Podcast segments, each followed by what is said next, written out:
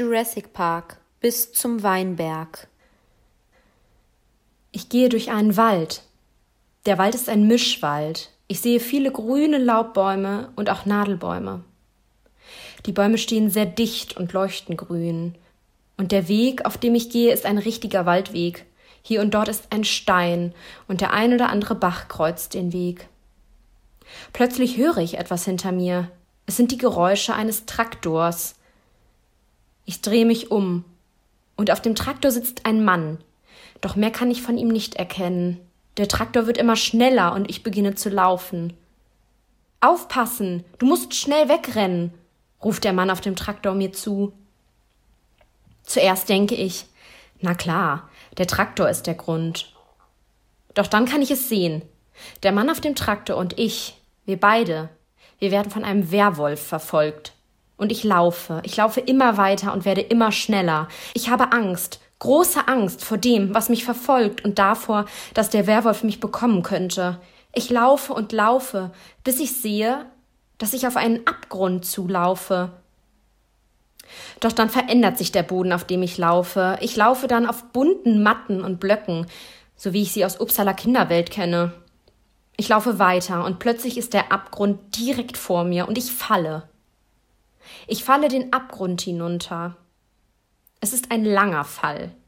Und ich spüre den Wind um meine Ohren und wie sich mein Magen nach oben drückt. Ich kann nichts mehr sehen. Dann sehe ich schwarz. Darauf folgen bunte Lichter. Ich komme unten auf und es geht mir überraschenderweise gut. Ich laufe sofort weiter. Ich laufe direkt auf ein Haus zu. Das Haus scheint eine Jugendherberge zu sein. Ich laufe in das Haus. Ich gelange in einen dunklen, langen Flur und laufe ihn entlang. Am Ende des Flures sehe ich eine Türe. Ich reiße sie auf. Ich gelange in ein Zimmer, das mir den typischen Eindruck einer Jugendherberge verschafft. In diesem Zimmer stehen Stockbetten und einfache Schränke. Auf einem dieser Stockbetten, im unteren Bett, sitzt ein Mädchen, das ich aus meiner Grundschule kenne. Ich muss mich ganz schnell verstecken, wirklich ganz, ganz schnell. Ich werde verfolgt, sage ich. Ja, dann komm, lauf hier raus und versteck dich, antwortet sie und öffnet dabei die Terrassentür. Ich laufe raus, auf die Terrasse. Diese mündet direkt in einen Weinberg. Und ich laufe auf den Weinberg. Ich laufe durch die Weinbergreben, so schnell ich kann. Und ich schaue immer wieder hinter mich. Und dann entdecke ich ihn, den Werwolf. Der Werwolf, der eigentlich gar kein Werwolf mehr ist. Er ist ein Tyrannosaurus Rex. Und dieser verfolgt mich. Er verfolgt mich über den Weinberg und er wird immer schneller. Ich laufe und laufe, doch der Tyrannosaurus Rex ist schneller als ich. Ich kann meinen Abstand nicht mehr halten. Ich weiß es, ich habe keine Chance. Der Tyrannosaurus Rex kommt näher und immer näher. Und dann passiert es. Er schnappt nach mir und er bekommt mich zu fassen. Hallo und herzlich willkommen zur zweiten Folge des Podcasts Traumhaft. Hallo. Ja, schön, dass ihr wieder dabei seid und erstmal ganz, ganz lieben Dank, Nora, für deinen mega coolen, spannenden Traum und auch der Träumerin, ja. die uns diesen gerne, ja, Traum gegeben hat. Wow, also ich bin total ja mitgenommen irgendwie, weil ich das wahnsinnig spannend finde, wenn Träume über so Flucht mhm. Dinge irgendwie gehen. Also finde ich total spannend und weil ich kann mich damit total identifizieren, weil ich halt auch selber unfassbar viele Träume habe, die irgendwie mit Flucht zu tun haben, wo ich dann aber eher von wirklich irgendwelchen Einbrechern oder sowas träume, vor denen ich flüchte. Mhm. Und hier geht es ja dann um mal was ganz anderes, und zwar Werwölfe und Dinosaurier. Ja. Also, wow, das finde ich schon echt krass. Also ein sehr, ja, kann man auch sagen, schon abgespaceter Traum. Total, ja. Also das ist schon, ja, hat ja. mich geflasht. Mir ging es genauso, als ich ihn das erste Mal gehört habe. Das kann ich nur bestätigen. Bevor ich jetzt zu sehr in die Traumdeutung direkt schon einsteige, hatten wir ja auch schon letzte Folge gesagt, dass es sehr wichtig ist, Informationen zu der träumenden Person zu haben. Und die möchte ich euch vorab einmal kurz benennen. Und zwar ist dieser Traum von einer weiblichen Person. Sie ist 24 Jahre alt Und es handelt sich dabei um einen wiederkehrenden Traum. Sie träumt ihn ungefähr seit acht Jahren, wenn sie das so einschätzen kann, ist ja immer schwierig zu sagen. Und der taucht ungefähr zwei bis dreimal im Jahr auf. Krass. Also es ist sehr schwierig für sie, sich ja an die Lebenssituation rund um diesen Traum zu erinnern, jetzt rückblickend zumindest. Sie kann nur sagen, dass sie diesen Traum mittlerweile nicht mehr mit Angst und Panik verbindet. Das hat sie natürlich anfangs schon, vor allem weil sie ihn selber auch als Albtraum einschätzt. Und mittlerweile wacht sie auch oft vor diesem typischen Ende auf. Also ich gehe mal davon aus, dass das vor bevor passiert, die bevor dieser Dinosaurier, Dinosaurier sie frisst. Okay. Genau. Mhm. Also irgendwie auf dem Weinberg wahrscheinlich, wenn sie dann gerade flieht. Ja. Und dann starte ich auch direkt mit der Traumdeutung. Ich orientiere mich dabei wieder, wie schon in Folge 1 von Lena ähm, erklärt, an diesen drei Ebenen, an der psychologischen, der konventionellen und der spirituellen Ebene. Beziehungsweise ich deute auf diesen drei Ebenen. Mhm. Du, Lena, bist ja jetzt hier schon Profi, deswegen ja. frage ich dich gar nicht, nach welchen Symbolen du deuten würdest, ja. sondern ich frage dich nur nach der Bedeutung der Symbole und wie man die okay. vielleicht deuten könnte. Ich werde natürlich immer zwischendurch auch wieder ein paar Informationen zu unserer träumenden Person geben. Ja. Aber ich mache das jetzt hier mal etwas anders. Okay. Ich würde starten mit dem Wald. Ja. Unsere träumende Person befindet sich im Wald. Mhm. Was denkst du, was könnte der Wald bedeuten? Bei Wald habe ich jetzt tatsächlich irgendwie an also das habe ich auf jeden Fall mit etwas Gruseligen verbunden, weil kennst du so Actionfilme, wenn die vor irgendwas flüchten und mhm. irgendwie rennen die da auch immer alle durch so einen Wald. Ja, und dann ist es immer hektisch, ja. die Situation. Und dann meistens werden die noch von irgendwie so einer Pflanze, wo die sich dran Stimmt. verheddern, dann fallen die mhm. hin und so. Habe ich jetzt auch gerade direkt irgendwie gedacht, so mit Flucht verbunden und irgendwie mit was gruseligen Spannung auch irgendwie mhm. so ein bisschen. Ja, das wäre jetzt so meine, mein erster Gedanke zum ja. Wald, aber keine Ahnung, was du herausgefunden hast. Das klingt ja auch schon sehr nach Fantasy, ne? Ja. Mhm, auf passt Fall. auf jeden Fall zu den anderen Symbolen. Symbolen, ne? wenn wir jetzt direkt an unseren Werwolf und den Dinosaurier denken. Ja, stimmt, denken, das ne? ist ja mega Fantasy mhm. so ein mhm. bisschen. Mhm. Ist die träumende Person, steht die auf so Fantasy-Filme? Schon, ja. Okay. Also dann. Damit wir anonym bleiben hier, aber ja, sie steht auf Fantasy. Mhm. Okay, gut. Schon immer. Ah ja, okay. Mhm. Genau. Dann ist das ja vielleicht gar nicht so. Finde ich auch. Nicht weit hergeholt. Nicht weit Wald. hergeholt, genau. Und auch vor allen Dingen mit den ganzen Tierchen, die hier ja, auftauchen. Da kommen wir gleich noch zu. Mhm. Genau, der Wald. Auf der spirituellen Ebene symbolisiert der Wald tatsächlich das Weibliche. Und zwar der Träumende betritt das Reich des Weiblichen. Wieso okay. hier? Keine Ahnung. Es ist ja eine weibliche Person. Ja, also das ja. Reich des Weiblichen finde ich ein bisschen schwierig beim Wald, weil ich finde, der ist eher hat halt ja. was Düsteres, ne? Ja, auf jeden Fall. Also, ja. Das Reich des Weiblichen. Da kann ich jetzt noch nicht so viel mit anfangen. Nee, ich auch Allgemein nicht. und psychologisch bedeutet der Wald eigentlich ein Ort der Prüfung und Irritation. Und zwar konfrontiert der Träumende sich mit seinem emotionalen Selbst. Okay. Das könnte auch darauf hinweisen, dass der Träumende ein wenig den Weg verloren hat. Das finde ich ah, schon, klingt ja, schon Weg besser. Ne? verloren ne? hört sich irgendwie ganz gut an. Mhm.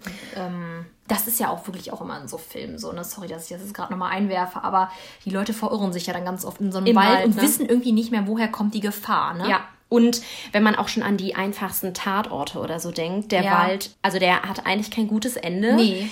Und der Wald ist tatsächlich Verwirrung. Ne? Ja, also ja. der, man verirrt sich verirrt und man sich. findet eigentlich nicht mehr raus. Ja, mega gruselig. Interessant ist hier vielleicht zu erwähnen, dass die Person diesen Traum geträumt hat. Das war, glaube ich, so im April. Mhm. Da hatten wir schon die Corona-Krise am Laufen. Okay, ja. Und das hat sehr großen Einfluss auf ja, ihre Lebenssituation genommen. Okay. Sie ist natürlich, das war purer Stress für sie.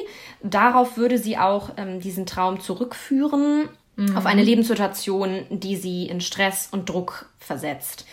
Es ist zusätzlich leider noch ein Familienmitglied von ihr gestorben. Sie hat sehr, sehr viel Stress mit der Uni. Mhm. Okay. Das krass. ist ja auch verständlich, mhm. ne? Mit dieser ja. ganzen Online-Geschichte. Und sie hat ihren Job verloren durch die Corona-Zeit. Oh Mann. Ja. Und auf dieser Basis würde ich auch weitere Symbole deuten. Okay. Ja gut, da fällt der Blick dann jetzt irgendwie tatsächlich auch nochmal ganz anders auf die ganze Träumdeuterei. Ja. Und dann ist es ja irgendwie total sinnvoll oder sinnig mit dem Wald, dass, dass du sagst, der Träumende oder die Träumende verliert sich im, im Wald, verliert den Weg und vielleicht auch dieses Corona, es fällt ganz viel weg, irgendwie der Job fällt weg, Familienmitglied verloren, so ein bisschen der Boden unter den Füßen weggezogen. Ja. Ne? Also so dieses Verirren, wo, wo, wo endet der Weg, wo ja. endet diese Corona-Zeit? Ne? Total, ne? ja, ja, genau. Also das ist wahrscheinlich auch schon sehr wichtig hier zu sagen, damit man die weiteren Symbole gut versteht. Ja. Das nächste Symbol wäre der Mann. Mhm. Ja, was mir jetzt dazu spontan einfallen würde, das ist jetzt echt mega doof, weil das kann man nicht so pauschalisieren. Aber ich habe bei mir oder in meinen Fluchtträumen auch jedes Mal, dass mich ein Mann verfolgt. Okay. Warum auch immer. Unbekannt oder? Äh, ja, unbekannt. Also meistens sind es halt Einbrecher und wie gesagt, sind halt immer Männer. Ich habe jetzt noch nie in meinem Traum äh, erlebt, dass mich irgendwelche Frauen verfolgen, äh, verfolgen nee, oder das sowas. Ich auch nicht. Ich meine, ne, das ist jetzt schon wieder sehr. Du alte Emanze. Aber das, ähm. Oh Gott, war das drüber? Nee, ist alles gut. Also, okay, jetzt wieder konzentrieren, aber so meinte ich das halt auch, ne? Mhm. Äh, ich würde sagen, ja, was hast du denn dazu gefunden? Genau, ein Mann, also der. okay, sorry, jetzt. Ein unbekannter Mann im Traum einer Frau symbolisiert ihre männliche Seite.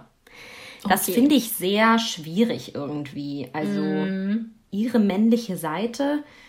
Ja. Also er wird eigentlich als Animus bezeichnet. Mm. Animus. Ähm, und zwar die unbewusste Männlichkeit der Seele einer Frau. Okay, ich glaube, das lassen wir einfach mal so stehen, oder? Ich würde es auch so stehen lassen. Ich glaube eigentlich nicht, dass der irgendeine Bedeutung in diesem Traum hatte. Nee, glaube ich auch nicht. Nee, also da waren deutlich stärkere Symbole, würde ich jetzt mal so sagen. Ja, definitiv. Und dann, ja, sorry, dass ich das, aber dann sitzt er auch noch auf diesem blöden Traktor da, ne? Da, genau, wollte ich gerade zu kommen. Der Traktor. Mhm.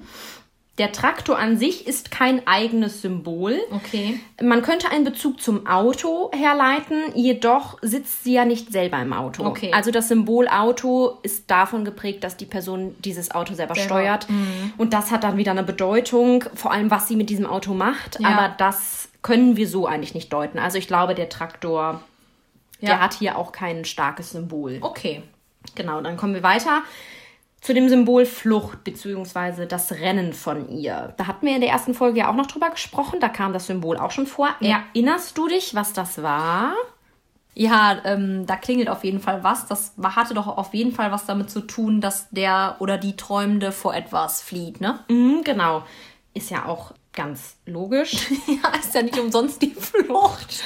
Ähm, genau, also es geht um Angst oder Panik vor etwas. Der Träumende weiß sich nicht zu helfen. Okay, genau. Passt ja irgendwie auch so wieder zu so der Situation. Zu ne? der Situation. Mhm. Mit Corona und das alles, was das was, bei ihr. Was da von Rattenschwanz hinter sich gezogen ja, wird. Genau. Oder, ja. Genau, auch vielleicht die Flucht vor den Konsequenzen, vor dem, was passiert, vor ja. dem, was auf sie zukommt. Ja. Ne? Kein ja. Job, die, Stress mit der Uni. Also ich glaube, das, das passt schon. Stimmt, ja. Und dann kommen wir schon zum Werwolf. Ui, der spannende Teil des Traums. Ja. Erinnert mich sofort an Twilight. Ähm, ganz kurzer Reminder. Reminder. Hat ja auch was mit unserem Titel zu tun, wie euch vielleicht schon aufgefallen ist. Ja, irgendwie Werwölfe, die haben ja auch so, ja, irgendwie was Angsteinflößendes. Auf jeden Fall. Und so ein Werwolf, wie jetzt in so Fantasiefilmen, wie zum Beispiel bei Twilight oder so, das ist halt schon irgendwie auch was mega Schreckhaftes, was super angsteinflößend ist. Mhm. Und ähm, ja. Ja, du bist schon auf dem so richtigen Weg. Und zwar auf der psychologischen Ebene kann man sagen, wenn ein Träumender oder eine Träumende darauf angewiesen ist, etwas über seine dringenden psychischen Bedürfnisse oder auch Emotionen zu erfahren, dann tauchen Tiere in Träumen auf. Also okay. sie haben was mit psychischen Bedürfnissen und Emotionen zu tun. Mhm. Und sie symbolisieren diese Bedürfnisse. Also jedes Tier hat eine Bedeutung. Okay, wow, das hätte ich jetzt gar nicht gedacht. Ich auch nicht. Und zwar gibt es nicht hier den Werwolf, sondern wir deuten den Wolf. Es okay. gibt den Wolf als Symbol und allgemein kann man sagen, es ist ein wildes Tier. Er ist schwierig zu zähmen und hat eigentlich keine Beziehung zum Menschen. Das kann man natürlich dann mit dem Werwolf, das geht da nicht so mit ja. einher. Aber er hat natürlich erst ein Signal für schreckliche Spannungen. Mhm. Ähm, das passt ja. Auf jeden Fall, er hat eine Verbindung zum Raubtier. Und das Unbewusste des Träumenden ist auf Angriffskurs. Okay. Ähm, Aber mit dieser Signal für schreckliche Spannungen, das finde ich mega gut. Das könnte hier auch darauf deuten, dass die Person vielleicht Angst vor ihrer Zukunft hat. Ja. Ängste, vor dem auch wieder was kommt. Sie ist mit Stress verbunden. verbunden genau, die Person befindet sich auf der Hut, sie ist trotzdem konzentriert. Ne? Ja. Ne? Zudem, ne, das wäre ein schwierig, also ein wildes Tier, was schwierig ist zu zähmen. Ja, sehr spannend auf jeden Fall. Was ähm, hast du denn als nächstes auf dem Kasten? Das wäre der Fall. Und okay. zwar fällt unsere Person ja den Abgrund hinunter. Ja. Was verbindest du mit dem Fall? Das hatten wir ja auch alle eigentlich schon mal öfter im Traum. Ja, ne? ja, mit Fall. Pff, boah vielleicht irgendwie so ein Sprung ins Ungewisse oder sowas. Ja, das ja, Fall oder ich weiß es nicht. Also ja, wobei das hatten wir ja damals bei dem Flugzeug. Ne? Da hatten wir ja gesagt, Stimmt. das ist so ein bisschen was oder geht in die Richtung, ich befinde mich auf dem Weg ins Ungewisse. Verlust. Hätte ich jetzt auch direkt gesagt. Verlust, ich verbinde den, den Fall auch mit einem Verlust. Ja. Und vielleicht auch mit einem Kontrollverlust. Ja, Kontrollverlust. Das über die Situation gut. die Kontrolle zu verlieren. Ja. Ja, der Fall ist natürlich grundsätzlich mit Angstgefühlen verbunden. Mhm. Sie fällt. Und meist wird das mit einem seelischen Verlust gleichgesetzt. Mhm. Und das würden das, wir hier ja auf den Todesfall ja. in der Familie zurückführen. Ne? Ja, voll gut. Also auch mega krass, dass du das äh, herausgefunden hast. Und ist ja auch mit dem Job wieder gleich Stimmt. zu setzen. Ne? Also ähm, die hat ja auch ihren Job verloren leider ja, voll die gute Traumdeutung. Also auch mit diesem Boden, der Boden wird unter den Füßen weggerissen mhm. oder geht verloren. Das finde ich passt ja sowas von gut da rein. Aufs Auge. Also echt.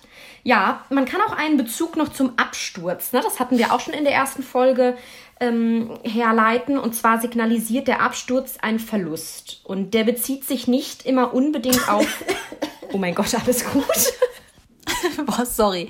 Ich habe mich gerade mega verschluckt und das war jetzt nicht despektierlich gemeint. Ich hatte gerade oh, selber einen kleinen Absturz. ja, so viel zum Thema Absturz.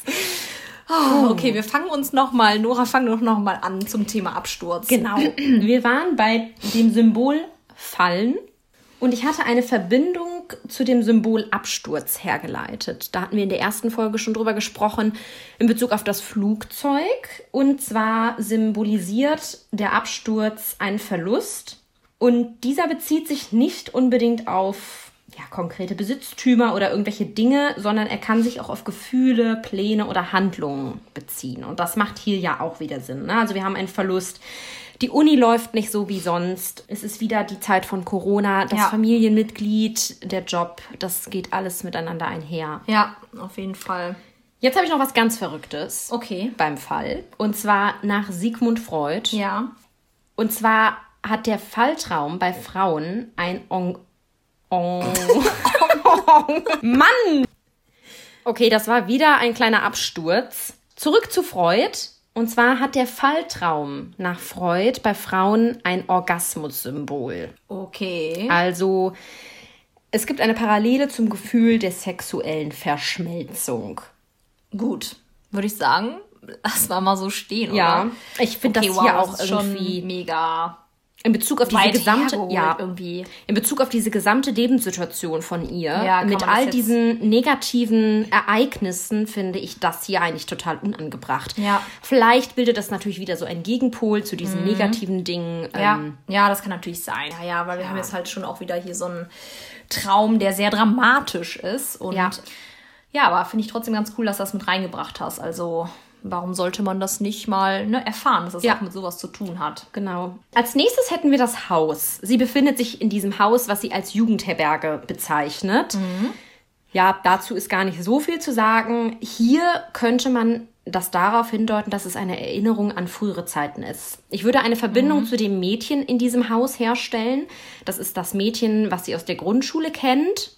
Genau, da würde ich jetzt direkt das vorwegnehmen. Mhm höchstwahrscheinlich ähm, ist das ein Mädchen, was in diesem Traum aber in ihrem jetzigen Alter aufgetreten ist. Also sie kann okay. sich, die träumende Person kann sich leider nicht mehr erinnern, ob das Mädchen in dem Grundschulalter war, ja. so wie sie es kennengelernt hat, oder in ihrem jetzigen Alter. Wir gehen jetzt mal vom, von dem jetzigen Alter aus. Mhm.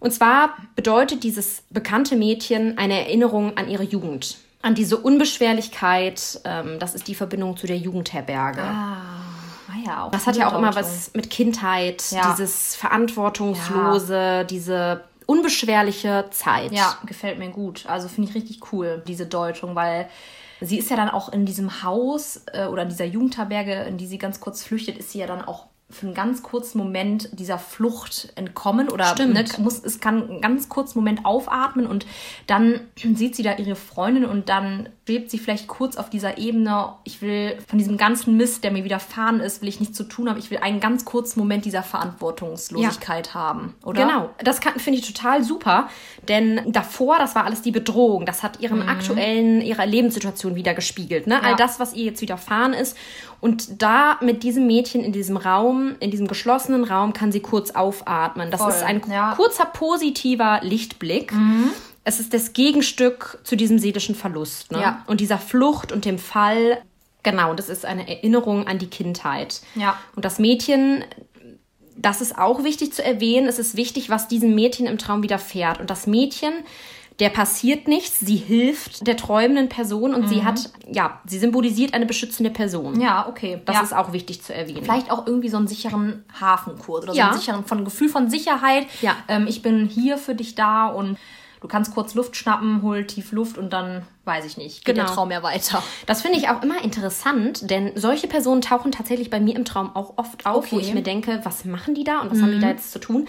Aber es ist nicht immer irgendwie was Negatives. Ja. Ne? Also Personen, mit denen man eigentlich nicht mehr so viel vielleicht zu tun hat, mhm. die einem auf bestimmte Art und Weise weiterhelfen. Okay. Habe ich letztens noch geträumt, da Spannend. tauchte auch ein Mädchen aus der Grundschule bei mir auf, die hat mir einfach ein Handy-Ladekabel geliehen. Oh wow, das ist natürlich lebensnotwendig. Total. Ist es wirklich. ja, witzig. Also ja, total spannend spannend, irgendwie das mal so zu deuten. Ja. Finde ich total cool. Genau, als nächstes Symbol hätten wir den Weinberg. Frage an dich, Lena. Was denkst du denn jetzt zum Beispiel im Vergleich zu dem Wald? Mhm. Wie könnte man den Weinberg ja, deuten? Ich habe gerade irgendwie direkt was im Kopf. Weinberg, das erinnert mich dann wahnsinnig daran, wenn man halt auf so einen Weinberg schaut und da ist halt wirklich, da sind halt Weintrauben an mhm. oder ne, diese die Wein, wie nennt die man Reben. das nochmal? Reben. Weinreben, Weinreben. An, mhm. äh, angebaut, dann ist das ja alles immer sehr strukturiert und ordentlich. Ne? Stimmt. Ne? So alles mega geradlinig. Und da habe ich jetzt gerade total den Gegensatz zum Wald gesehen, der ja relativ ja kompakt ist irgendwie und auch so eine gewisse Art von ja, unaufgeräumt Total. darstellt. Und dann kommt dieser Weinberg, der so super strukturiert ist. Und ja, das verbinde ich damit. Irgendwie noch so auch vielleicht so ein kleiner Lichtblick irgendwie ja. so. Ja, ich bin total begeistert. Da habe ich noch gar nicht dran gedacht. Er scheint ja das totale Gegenteil vom Wald zu sein. Wie ja. du schon sagst, der ja. Wald ist sich selber überlassen. Ja. Er ist die pure Natur. Ja. Er ist durcheinander. Klar, ne, durch Förster wird er natürlich auch in Stand, in Stand gehalten, keine Frage. Aber er ist nicht ja, von Menschenhand gemacht, wie genau. der Weinberg. ne? Das, genau. So habe ich noch gar nicht darüber nachgedacht. Ich sehe ihn auch definitiv als Gegenstück zum Wald und er äh, symbolisiert eine andere Art von Natur. Mhm.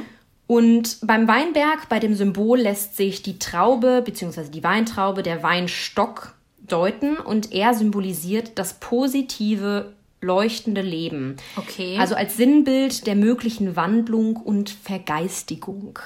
Okay. Also etwas Positives, ja, ne? Äh, die Traube. Krass, Wenn man noch weiter zurückgeht, genau, der Wein an sich, mhm. der symbolisiert geistig-seelische Inhalte. Also Wein als ein Kulturgut der abendländischen Zivilisation. Okay, ähm, wow. Ja. Das ist ja jetzt hier schon sehr spacig. Ja. Aber der Wein hat halt eine Bedeutung. Mhm. Und die Weinrebe an sich, was du schon erwähnt hast, sie steht für Wachstum und Fruchtbarkeit. Okay. Also wieder für etwas Neues. Ja, es kommt, ja, genau. Es, äh, genau, es entfaltet sich vielleicht auch eine neue positive Richtung, ne? Genau. Irgendwie sowas. Das habe ich auch gedacht und ich sehe das hier für unsere träumende Person als eine Art Zufluchtsort. Mhm. Ja. Genau, also neben dem Verlust und der Angst bildet die Art der Natur wieder etwas Positives. Mhm. Total gut. Wie auch immer das für sie in ihrem Leben aussehen könnte. Ne? Ja. Ich meine, wir schwanken ja jetzt in diesen Symbolen, die wir dem Traum zufolge immer in einer Reihenfolge deuten, ja. wie, der, wie es im Traum passiert ist. Ja. Und ich finde, es wechselt sich immer ab. Wir haben was Negatives, dann taucht wieder ein Lichtblick auf. Dann mhm. kommt wieder was Positives. Ja.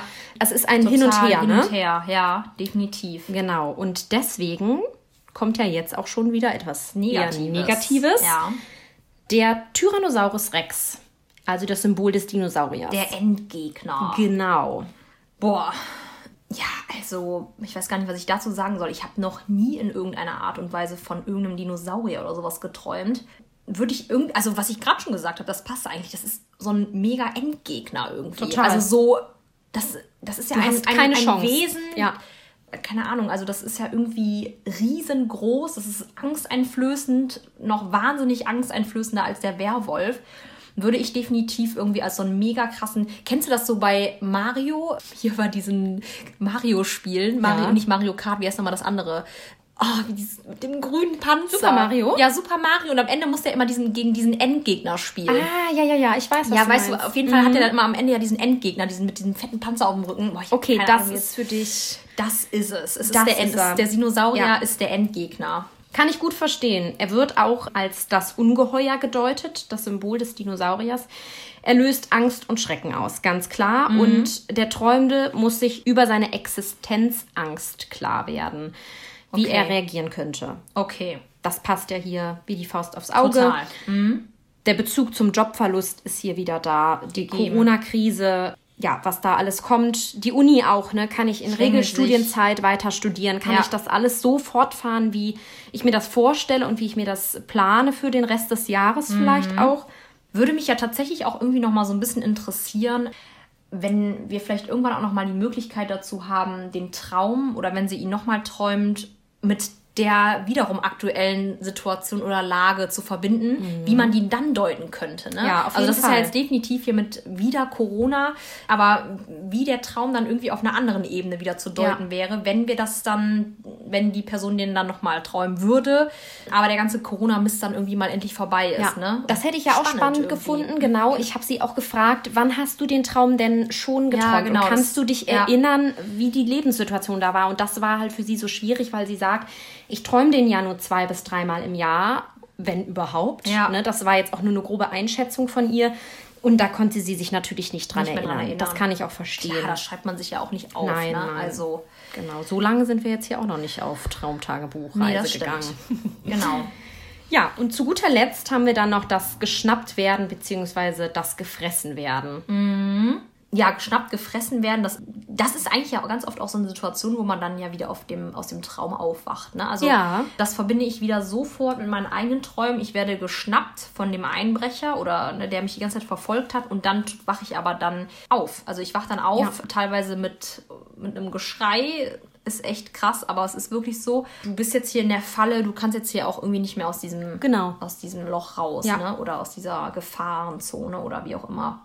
Ich finde, das symbolisiert auch eben so ein Ende. Ja. Geschnappt werden, was soll da noch passieren? Ja. Also ich habe auch noch nie weiter geträumt, ich dass nicht. ich dann Stimmt. irgendwie in dem Tier oder wer ja. auch immer mich schnappt, dass ich da drin weiterlebe oder sonst was, ne? So nee, ganz ich auch noch nie gehabt. Mal, ne? Nee, nee, nee, nee, genau. Eben. Und es ist schwierig zu deuten, dass geschnappt oder gefressen werden an sich gibt es nicht als Symbol. Zumindest okay. habe ich es nicht gefunden. Mhm. Hm.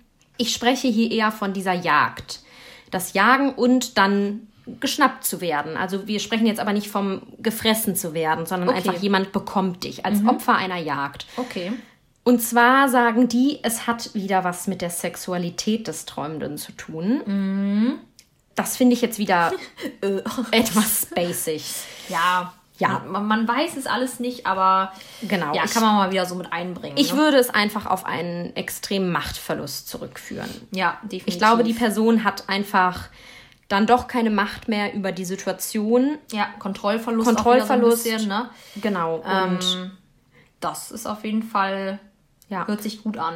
Und insgesamt würde ich sagen, handelt es sich hierbei um einen Albtraum. Das hat die Person ja auch selber gesagt. Ja. Sie verbindet diesen Traum ähm, ja, mit negativen, vielen negativen Emotionen, mit Angst, Flucht, seelischem Schmerz. Ähm, es geht hier um Verdrängung.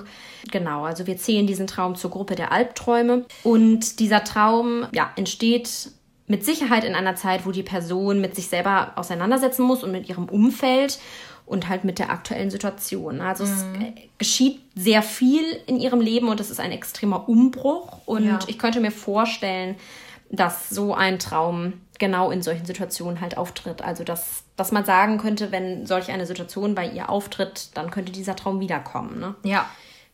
Also das wäre dann das Fazit daraus. Ja, also mega spannend, aber auch natürlich nicht nur spannend, sondern auch ein mega, ja, wie soll ich das sagen, fassender Traum und vor allen Dingen mit den ganzen Hintergrundinformationen will ich mich auch nochmal total bedanken an die Person, die uns den Traum gewidmet hat und die auch so viel über sich preisgegeben hat. Und ja, wir wünschen der Person auf jeden Fall auf alles jeden Gute. Fall. Gerade in dieser Situation und mit ja. den Lebensumständen. Genau, mit den Lebensumständen. Und dann hoffen wir einfach nur, dass es ja, bergauf geht. geht ne? Genau. Genau.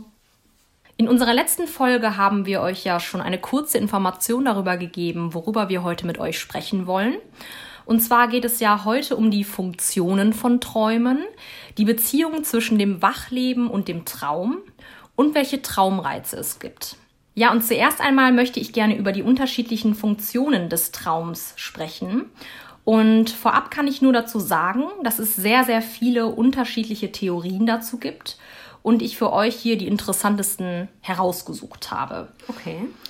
Nora, du kannst dich ja vielleicht noch an Freuds Definition zum Traum erinnern. Ja. So ungefähr. Also ich kann ja noch mal ganz kurz erläutern, mhm. was er gesagt hat. Und zwar sagte er nämlich, dass ja der Traum das Resultat einer Schlafstörung ist. Also ein Reiz von irgendwoher stört unseren Schlaf und somit träumen wir. Und demnach verbirgt sich hinter einer seiner Theorie, dass der Traum eine rein überflüssige Funktion hat.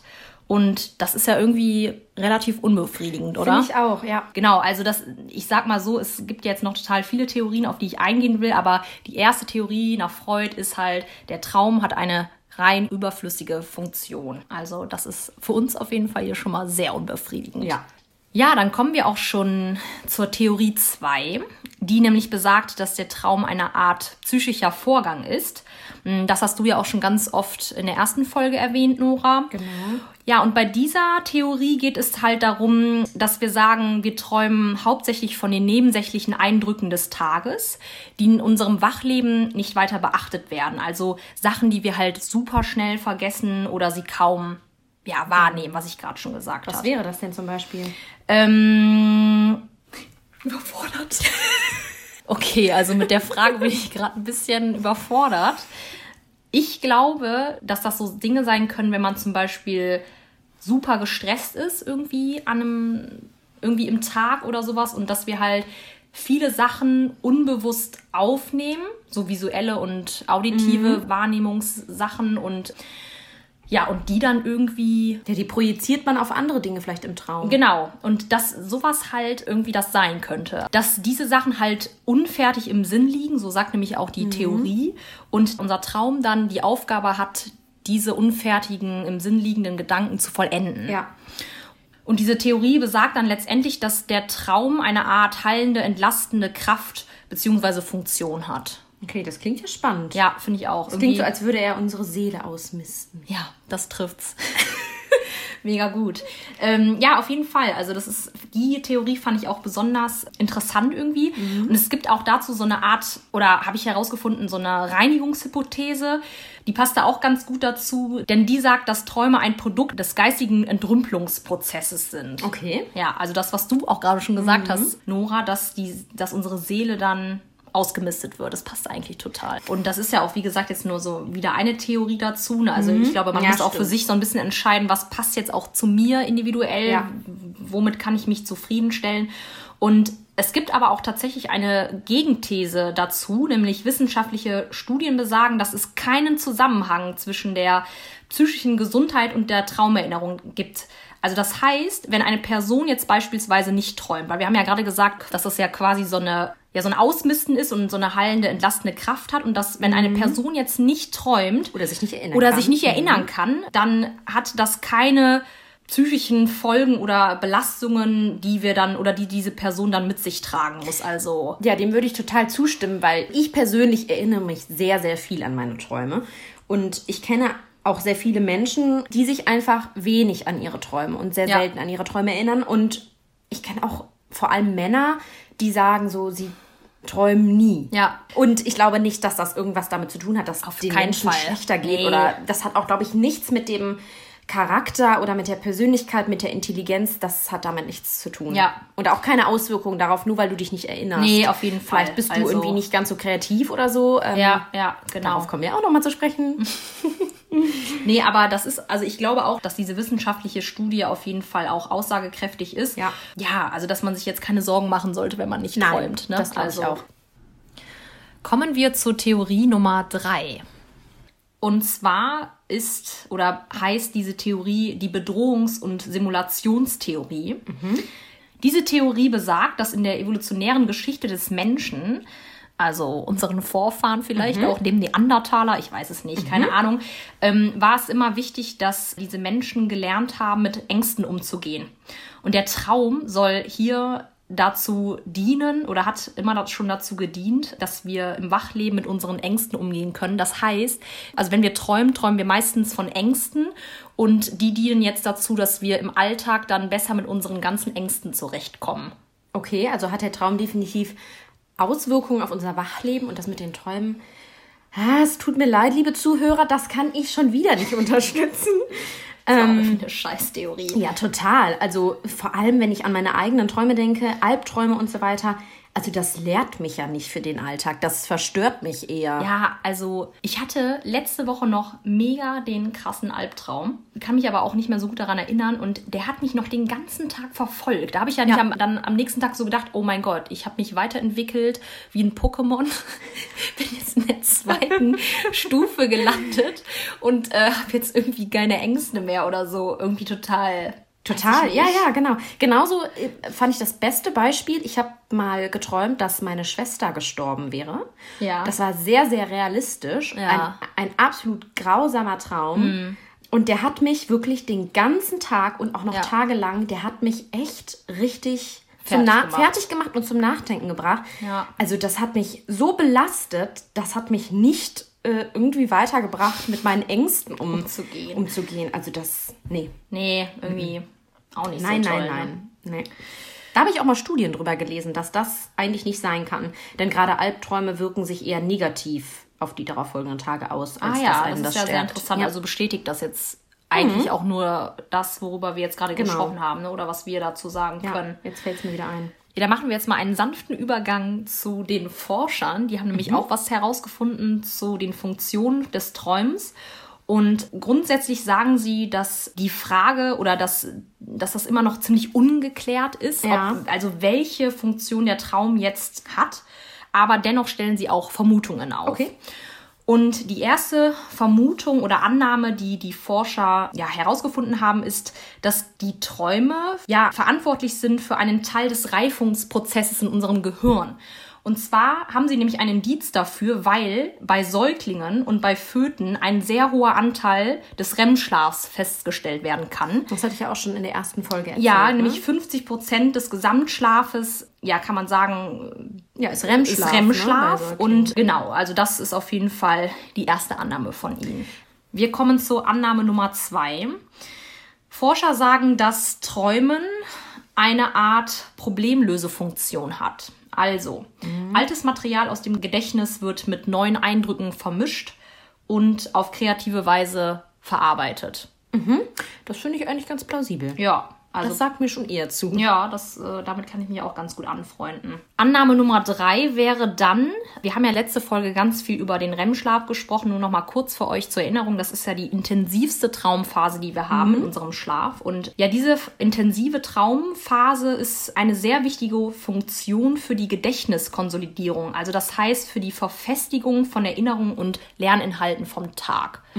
Das macht auch Sinn. Ja, das finde ich eigentlich auch ähm, spannend. Es kommt Ja. halt immer drauf an, ja, was einem dann auch für Träume in den, in den Sinn kommen irgendwie. Ne? Also wenn ich da irgendwie daran denke, dass ich in meinem Traum geflogen bin oder so, dann macht das für mich wieder keinen Sinn, Ja, weil dann denke ich mir so, okay, wo kommen diese Trauminhalte jetzt her? Aber ähm, vielleicht ist es ja auch alles, dass super viele, also dass der Traum nicht nur eine Funktion hat, Ich sondern ganz, auch. ganz viele Funktionen irgendwie ineinander hergehen und dass wir uns halt ja immer mit so, je nachdem, was für einen Traum wir halt geträumt haben, dass da dann die bestimmte Funktion zu passend ist. Ja, ich Oder könnte auch, nicht. mir vorstellen, dass es halt eine Mischung ist, ne? Genau. Also die gehen miteinander einher. Ja, und insgesamt kann man aber sagen, das sagen vor allen Dingen moderne Traumforscher oder die gehen davon aus, dass Träume eine Art adaptive Funktion haben.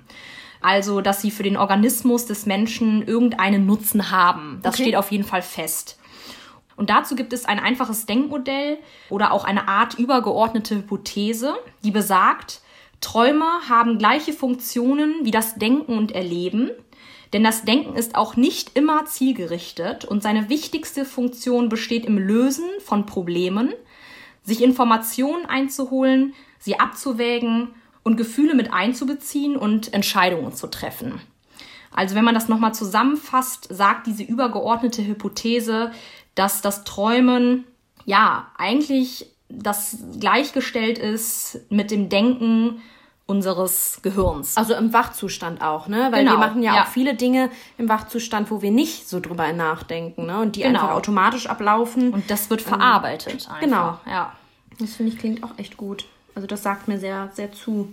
Ja, liebe Zuhörer, welche Theorie, Hypothese oder Argumentation letztendlich stimmt oder nicht, Wichtig ist, dass wir für euch jetzt vielleicht die richtige Funktion herausgefunden haben oder eine dieser Funktionen euch am meisten zusagt. Ansonsten bleibt die Frage nach der Funktion des Traums leider unbeantwortet. Düdüm. Düdüm. Genau. Nee, also wir hoffen auf jeden Fall, ja, dass ihr jetzt eine Art oder eine gewisse Zufriedenheit habt und ihr damit was anfangen könnt. Und ich würde sagen, dann gehen wir jetzt direkt in unseren zweiten Part der Folge 2 über. Und zwar sprechen wir jetzt über die Beziehung des Traums zum Wachleben.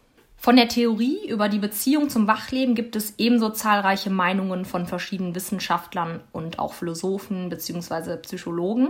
Und bevor ich jetzt gleich in die jeweiligen Theorien einsteige, möchte ich nur kurz dazu sagen, dass das irgendwelche Theorien von Philosophen sind. Also man sollte jetzt vielleicht nicht so ganz äh, sich damit ja, wie soll ich sagen, also es sind jetzt auf jeden Fall keine wissenschaftlich belegten mhm. Studien. Da kommen ja, wir auf jeden Fall okay. erst nachher zu. Genau, also wenn ihr nämlich jetzt gleich denkt, oh mein Gott, was erzählt die mir da, dann lasst euch davon nicht beirren. Die erste Annahme besagt, dass der Traum das Wachleben fortsetzt und sie sich stets an die kurz zuvor im Bewusstsein gewesenen Vorstellungen anschließen. Okay. Ja, und wenn wir unsere Träume genau reflektieren nach dieser Annahme, werden wir immer einen Faden finden, in welchem der Traum an die Erlebnisse des vorherigen Tags anknüpft. Okay. Also es macht Sinn, ja. aber es ist schon dann ein bisschen schwierig zu deuten, wenn man über Dinge träumt, wo Leute auftauchen, über die ich seit fünf oder zehn Jahren nicht mehr nachgedacht habe. Ja, oder, oder die du halt nicht mehr gesehen hast genau. oder mit denen du irgendwas unternommen hast, ne, sodass man sagen kann, das ist auf jeden Fall jetzt vom ja, ja. Vortag oder sowas. Ne? Mhm. Also ich kann mir schon irgendwie in einer gewisser Art und Weise vorstellen, dass wir wenn wir unsere Träume jetzt mal wirklich nach jedem Aufwachen ausschreiben würden und dann das so richtig uns in diese Traumdeutung reinsteigern würden, dass wir vielleicht wirklich immer einen Faden, irgendeinen winzig kleinen Faden finden. Mhm. Aber das wäre natürlich jetzt. Äh, da müsste man auch immer nach dem Traum direkt aufschreiben oder reflektieren, was habe ich genau am Tag zuvor gedacht, getan. Ja und erlebt. Ja. Bei der zweiten Annahme wird gesagt, dass der Traum auf jeden Fall das Material aus der Wirklichkeit entnimmt. Und hier wird besonders darauf hingewiesen, dass der Traum eigentlich niemals von der realen Welt los kann. Also was uns am Tag vor unsere Augen getreten ist, ist bereits oder hat bereits in unserem Gedankengang einen Platz gefunden. Mhm. Und somit können wir sagen, dass, was ich gerade zu Anfang gesagt habe, dass wir eigentlich immer einen Bezug zur realen Welt haben. Ja, also um nochmal auf diesen Bereich zurückzukommen, worüber wir gerade sprechen, unser Wachleben hat einen Einfluss auf unseren Traum. Ja, genau, das würde jetzt auf jeden Fall diese Theorie ja, mehr als unterstreichen. Genau. Es folgt die Annahme Nummer drei die besagt, Inhalte unserer Träume sind stets bestimmt durch unsere individuelle Persönlichkeit. Also damit meinen die dann zum einen das Lebensalter, unser Geschlecht oder einfach unsere gewohnten Lebensweisen, beziehungsweise auch Ereignisse des ganzen bisherigen Lebens. Okay, macht auf jeden Fall Sinn. Zu dem Geschlecht, da kommen wir auch in der Folge 3 drauf zu sprechen. Das ist ja ganz spannend. Frauen versus Männer. Und mhm. zwar würde ich nur eine kleine Info vorweggeben, dass die Traumforschung herausgefunden hat, dass Frauen sich deutlich häufiger an ihre Träume erinnern können als Männer. Warum das so ist, da werden wir auch drüber sprechen. Das lässt sich auf jeden Fall bestätigen. Also, dass die Inhalte der Träume davon abhängen, ähm, ja, welches Geschlecht wir haben, wie alt wir sind. Ja, genau. Jetzt nochmal die letzte und vierte Annahme. Und zwar ist das eigentlich eine ganz simple Erklärung. Die besagt nämlich, dass in den meisten Fällen unsere Trauminhalte eine Kombination aus dem tatsächlich erlebten und realen Personen sind und andererseits aus einer, ja, oder die reine Fantasie ist. Mhm. Ja. ja, das klingt ganz gut. Wir kommen also jetzt zu unseren Ergebnissen von verschiedenen Studien. Mhm. Und sämtliche Studien haben auf jeden Fall bestätigt, dass das Wachleben im Traum eine Rolle spielt, eine große Rolle spielt oder das Wachleben wiedergespiegelt wird. Sie legen zum Beispiel dar, dass die Erlebnisse, die weiter zurückliegen, eher eine geringere Chance haben, in unseren Träumen aufgenommen zu werden, als kürzlich Erlebtes. Also ja, macht Sinn. Gute Erklärung eigentlich. Mhm. Ähm, des Weiteren gehen sie dann auf emotionale Beteiligungen ein, die während unseres Wachlebens eine Rolle spielen. Und dazu sagen sie, dass je intensiver und bedeutsamer ein Ereignis für uns ist, desto höher ist die Chance davon zu träumen. Mhm. Und außerdem wird noch gesagt, je mehr Zeit wir mit einem Ereignis verbringen, da war, glaube ich, das Beispiel Autofahren, desto häufiger träumen wir dann davon. Okay. Das finde ich jetzt ganz witzig, weil ich kann auf jeden Fall von meinem Opa erzählen. Der war jahrelang im Beruf des Lkw-Fahrens und er erzählt mir jedes Mal, wenn ich von etwas träume, mhm. dann träume ich vom Lkw-Fahren, ja, weil er natürlich eine sehr, sehr intensive und lange Zeit damit verbracht hat und irgendwie, ja, kann ich das damit total bestätigen. Ja, ja das, das kann, ich, kann ich mir gut vorstellen. Also ja.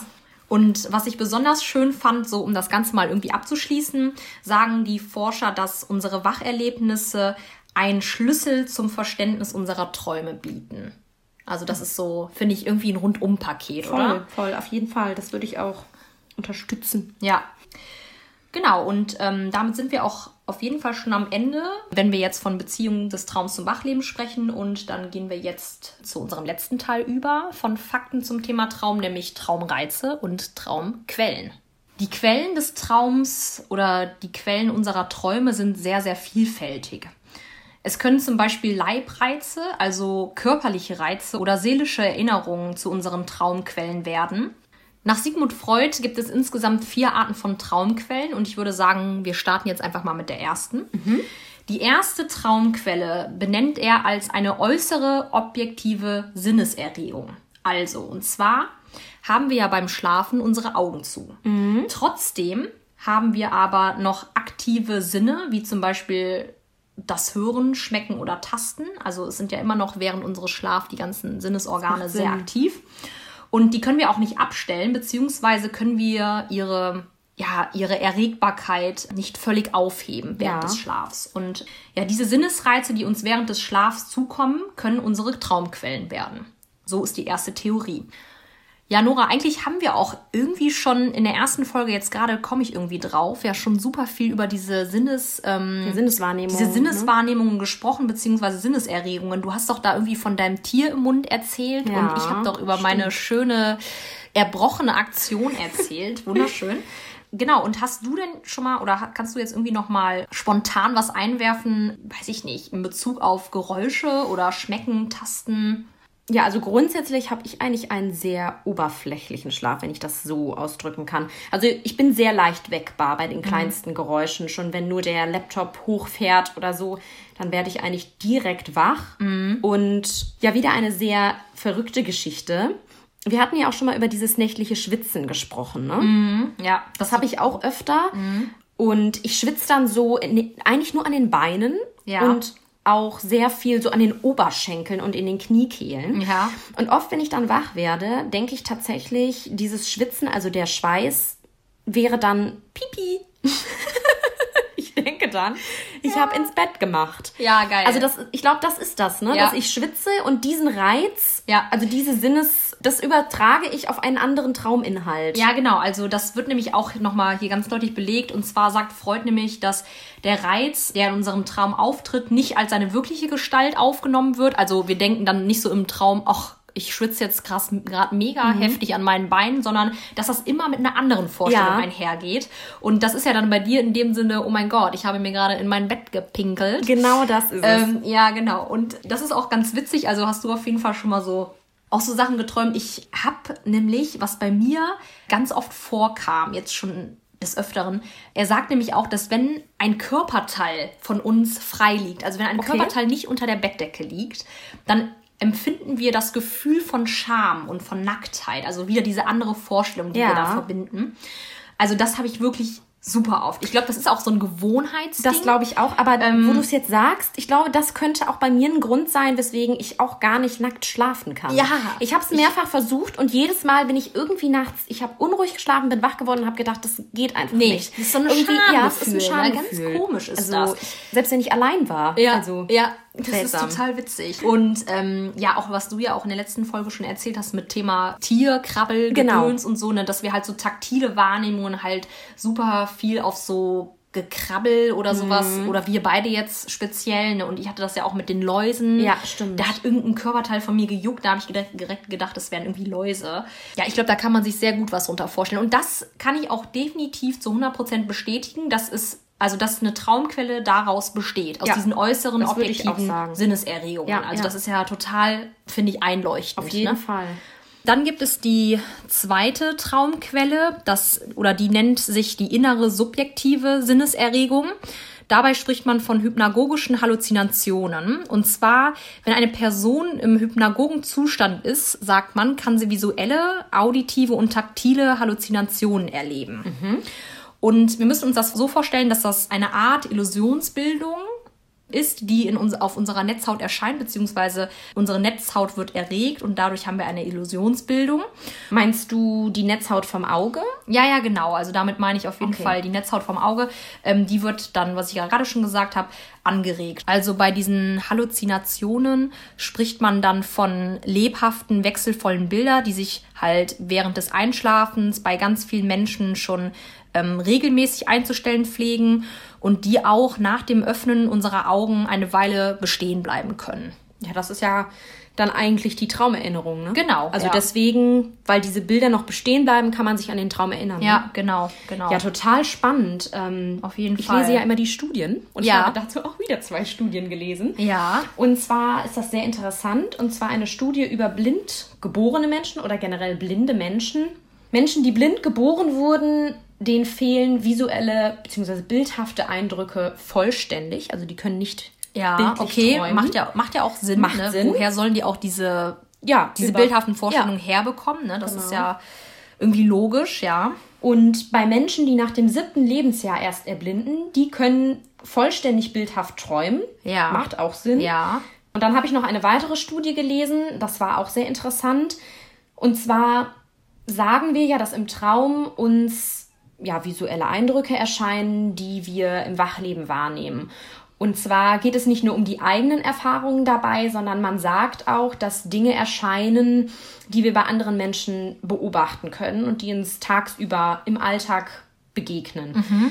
Und der Beweis dafür ist nämlich eine Studie von Menschen mit körperlicher Behinderung, okay. die zum Beispiel ihr Leben lang schon im Rollstuhl sitzen und die nämlich davon träumen, laufen zu können. Okay, das ist schon Finde ich auch schon sehr hart, ja. Okay. Genauso ist das bei taubstummen Menschen. Und ja. zwar haben die auch schon davon geträumt, im Traum gesprochen oder gehört zu haben. Mhm. Und das geht ja auch nur, weil sie dann halt ja, die, weil die halt ertaubt Menschen, sind. Genau, ne? ja. Oder genau, spät. Sind er spät ertaubt. Kommt immer wahrscheinlich drauf an, ob das jetzt irgendwie vorgeburtlich schon ist oder wann ja. die Ertaubung halt eingetroffen ist. Aber ertaubt sagt ja schon, dass die Menschen nicht von Anfang an gehörlos ja. äh, waren. Ja, krass. Und da gab es ja auch, ähm, genau noch weiter, hat diese Studie Ergebnisse zeigen können über Menschen, die gebärden. Ja. Ähm, das fand ich auch sehr interessant, weil dich das ja auch sehr betrifft. Ja. Ähm, mit deiner Arbeit später. Und zwar, dass Menschen, die gebärden, die träumen, auch in Gebärden. Ah ja, also man ja, konnte durch ja. Muskelkontraktionen, ja. durch Sehen. Messelektroden an den, vor allem an den Händen bemerken, dass die Menschen vor allem im REM-Schlaf versuchen zu gebärden. Also sie würden sich über Gebärden ähm, ausdrücken und kommunizieren. Okay, aber warte mal, jetzt wo du das gerade sagst, mir fällt jetzt gerade auch was ein. Ich hatte nämlich, weil ich ja jetzt auch schon an meiner Schule da arbeite und auch super viel mit den äh, gehörlosen Kindern da arbeite, fällt mir jetzt auch gerade noch ein, dass ich jetzt auch Träume schon hatte, wo ich dann die Kinder unterrichte und dann aber auch mit den Gebärde. Und das wollte ich gerade fragen, das hätte ich mir nämlich ja. auch vorstellen können. Und wenn du das später noch mehr machst ja. oder vielleicht dich jetzt noch in deine nächste Gebärdenprüfung reinstürzt, ja. das wird dich mit Sicherheit in deinen Träumen auch verfolgen. Ja, stimmt. Ich denke mal, je mehr man sich dann halt damit mhm. auseinandersetzt und Zeit verbringt, desto intensiver wird dann halt sowas ne, im Traum. Das haben wir ja auch schon jetzt hier eben auch nochmal gesagt, dass, dass man ja meistens, je mehr man sich mit einer Sache beschäftigt, dass das mehr in Träumen auftaucht. Ja. Das wäre ja dann wieder so eine genau. Bestätigung zu dieser einen Theorie, die wir da eben schon äh, benannt haben. Ähm, aber jetzt auch noch mal ganz kurz, fällt mir gerade jetzt noch ein, zum Verständnis für unsere Zuhörer. Also Nora und ich studieren beide Sonderpädagogik und ich habe nämlich den Förderschwerpunkt Hören und Kommunikation genau. und ähm, deswegen ist Nora jetzt auch gerade darauf gekommen. Und ich arbeite bereits ja ungefähr jetzt schon seit anderthalb Jahren an so einer Förderschule mit ähm, gehörlosen Kindern und ja, wir haben, ich habe gerade jetzt noch gedacht, irgendwie müssen wir das jetzt ja, mal ein, kurz einbringen. Kurz ich habe das einbringen. so aus dem ähm, Zusammenhang genommen und ja. Lena äh, ist halt fleißig am Gebärden und hat jetzt noch eine große Gebärde Gebärdenprüfung vor sich. Genau. Wir kommen zur dritten Traumquelle und ja, hier geht es um einen inneren organischen Leibreiz. Also ein Reiz kommt von unseren inneren Organen oder wird von unseren inneren Organen hervorgerufen, der dann wiederum unseren Schlaf stört. Klingelingeling. Mhm. Hier ah, nochmal ja. Freuds Theorie, die uns ja ganz am Anfang schon begegnet ist. Und damit entsteht unser Traum. Okay. Ähm, ein ganz typisches Beispiel von Freud, das er nennt, ist die Überfüllung der Harnblase. Also, dass das zum Erregungszustand unserer Geschlechtsorgane führen soll. Okay. So, und pass auf, Nora, das hatte ich schon voll Aha. oft. Voll oft in den Morgenstunden. Also, ja, jetzt erzähle ich dir kurz was Privates von mir, aber es muss sein meistens muss man ja Eigentlich morgens auf Toilette, Toilette sofort. Ja, so, genau. und anscheinend war meine Blase dann so gefüllt. Und wenn man jetzt mal so das anatomische Bild des Menschen sich betrachtet, ist ja in der Region von der Blase auch unser G-Punkt, ne? Mhm. Von der Frau jetzt. Mhm. Und ich glaube, dass das tatsächlich was damit zusammenhängt. Das heißt, wenn unsere Blase jetzt gefüllt ist, dass man dann einen Erregungszustand ja. hat. Ja, und dann hatte ich dann tatsächlich morgens schon mal den einen oder anderen wilden Sextraum. ähm, bin dann aufgewacht und dachte so, ja, ne, also. Hättest ja, auch weiter träumen können. Hätte ich auch ne? weiter träumen können.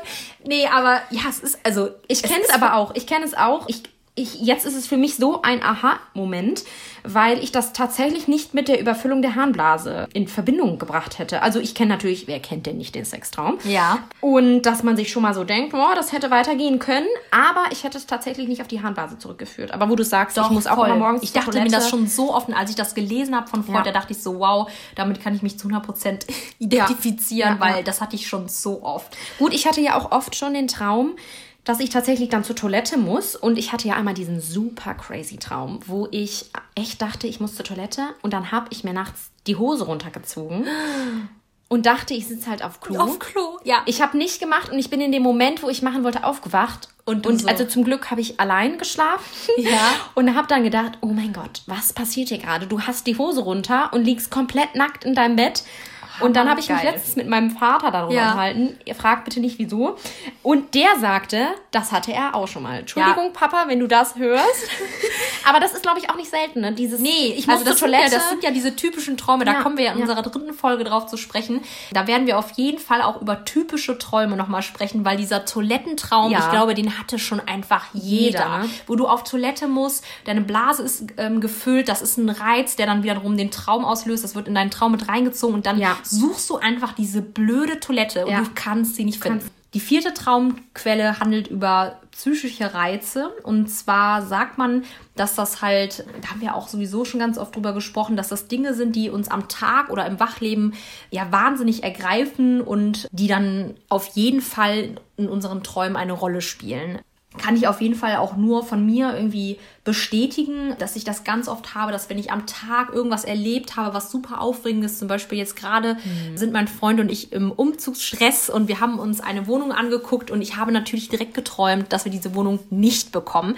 Das hat mich sofort, also es war wirklich sofort in meinem Traum wiederzufinden und deswegen kann ich auch diese vierte Traumquelle irgendwie mega bestätigen. Ich auch, also, auf jeden Fall. Das ist ja eigentlich mit mit jeder Sache so, ne? Selbst wenn du irgendwie ein Prüfungsergebnis hast ja. oder weiß ich nicht, du genau sowas wie mit du dem hast Umzug, eine Prüfung ne? geschrieben, ja. dann ist es bei mir oft so, dann träume ich ganz oft von dieser Prüfung, dass ich aber durchgefallen genau, bin. Genau. Ja, irgendwie schon finde ich, dass das so sehr sehr oder Ereignisse, die jetzt uns wahnsinnig ja, ergreifen, die dann auf jeden Fall ja. ähm, in unserem Traum eine Rolle spielen. Bestes Beispiel, die Corona-Krise und unsere genau. Corona-Träume. Genau. Auf jeden Fall, ja, aus der ersten Folge, ne? Das genau. war ja auch so ein, äh, so ein Ding. Ja. Vielen Dank an euch für euer Zuhören und vielen Dank natürlich an dich, Lena. Ja, sehr gerne mal wieder. Für deinen Input nochmal über die Funktionen des Träums und auch den Einfluss des Wachlebens. Und ja, dann sind wir eigentlich schon am Ende der zweiten Folge angekommen. Wir freuen uns sehr auf euch in der nächsten Folge. Da geht es nämlich um Männer versus Frauen. Typische Träume, unsere Traumerinnerungen unsere Einflüsse auf die Erinnerungen und warum wir eigentlich so oft unsere Träume vergessen. Ja, wir freuen uns sehr auf euch, wenn ihr in der nächsten Folge wieder reinschaltet. Und sagen dann bis zum nächsten Mal. Genau. Tschüss. Tschüss.